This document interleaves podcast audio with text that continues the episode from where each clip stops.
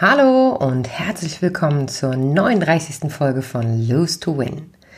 Der Podcast, in dem du hören wirst, wozu Verlieren gut ist und warum du dabei immer gewinnst. In dieser Folge wirst du erfahren, wie du ein Gegengewicht im Kleinen findest und wie es dir hilft, ausgewogen zu sein. Schön, dass du wieder dabei bist bei Lose to Win, denn du kannst es auch. Verlieren, um zu gewinnen. Viel Freude beim Reinhören und bleiben.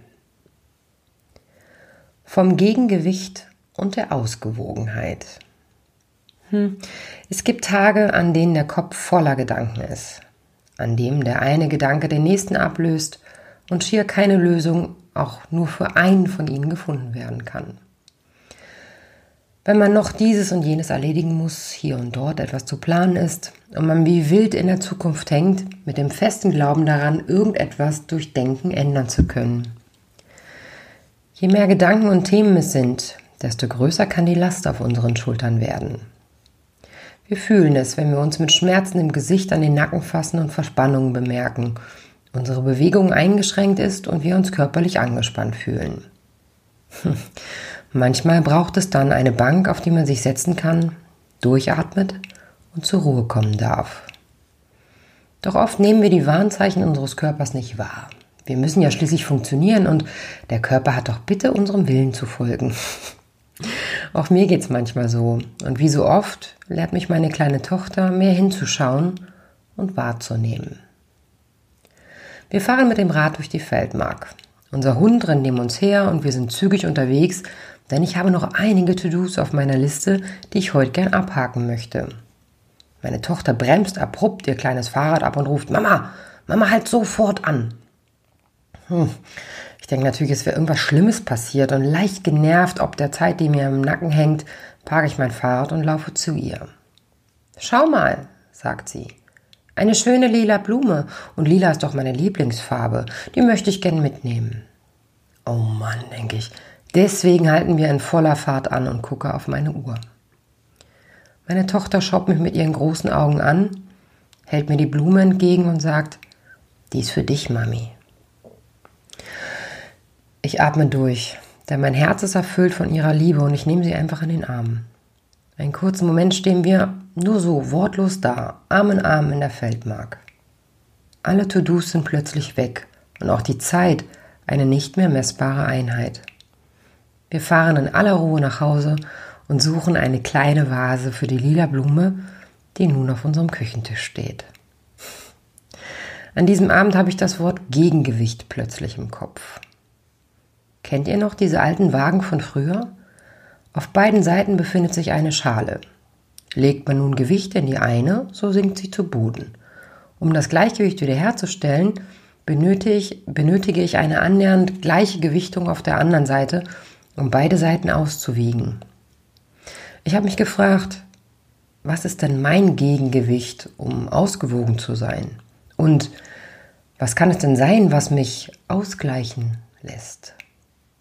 Der wundervolle Moment mit meiner Tochter zählt natürlich unbedingt dazu, so wie viele andere Momente mit ihr. Es können so viele Dinge als Gegengewicht gelten, wenn wir beginnen, sie zu sehen. Wenn du dir dein Leben gerade als solch eine Waage vorstellst, wie sind da deine Seiten verteilt? Wiegt die Waagschale vollgepackt mit Problemen und Gedanken schwerer als die andere Seite? Liegt denn überhaupt etwas drin in der anderen Seite? Mir fällt eine Klientin ein, die oft davon sprach, dass sie zu sehr belastet sei.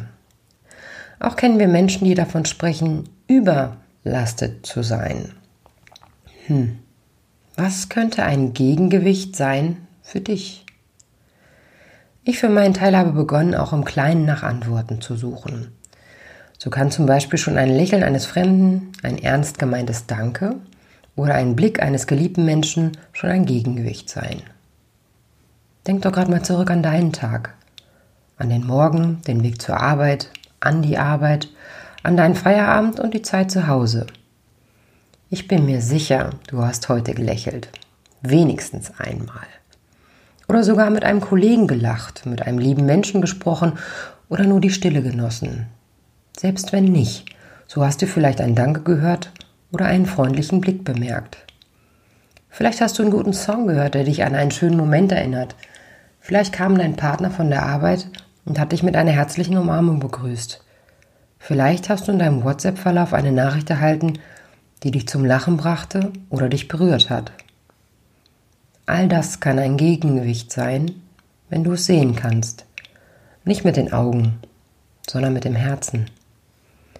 Sammle die kleinen positiven Gewichte eines Tages und lege sie in die Schale gegenüber der großen Probleme deiner Welt, der Zeit, die dir manchmal im Nacken sitzt, und wiege damit die Last aus. Nimm dir diesen Moment, atme einmal tief ein und bemerke, dass du alleine deine Ausgewogenheit beeinflussen kannst mit den kleinen lila Blumen deines Tages. Ihr Lieben, wieder einmal herzlichsten, herzlichsten Dank fürs Zuhören.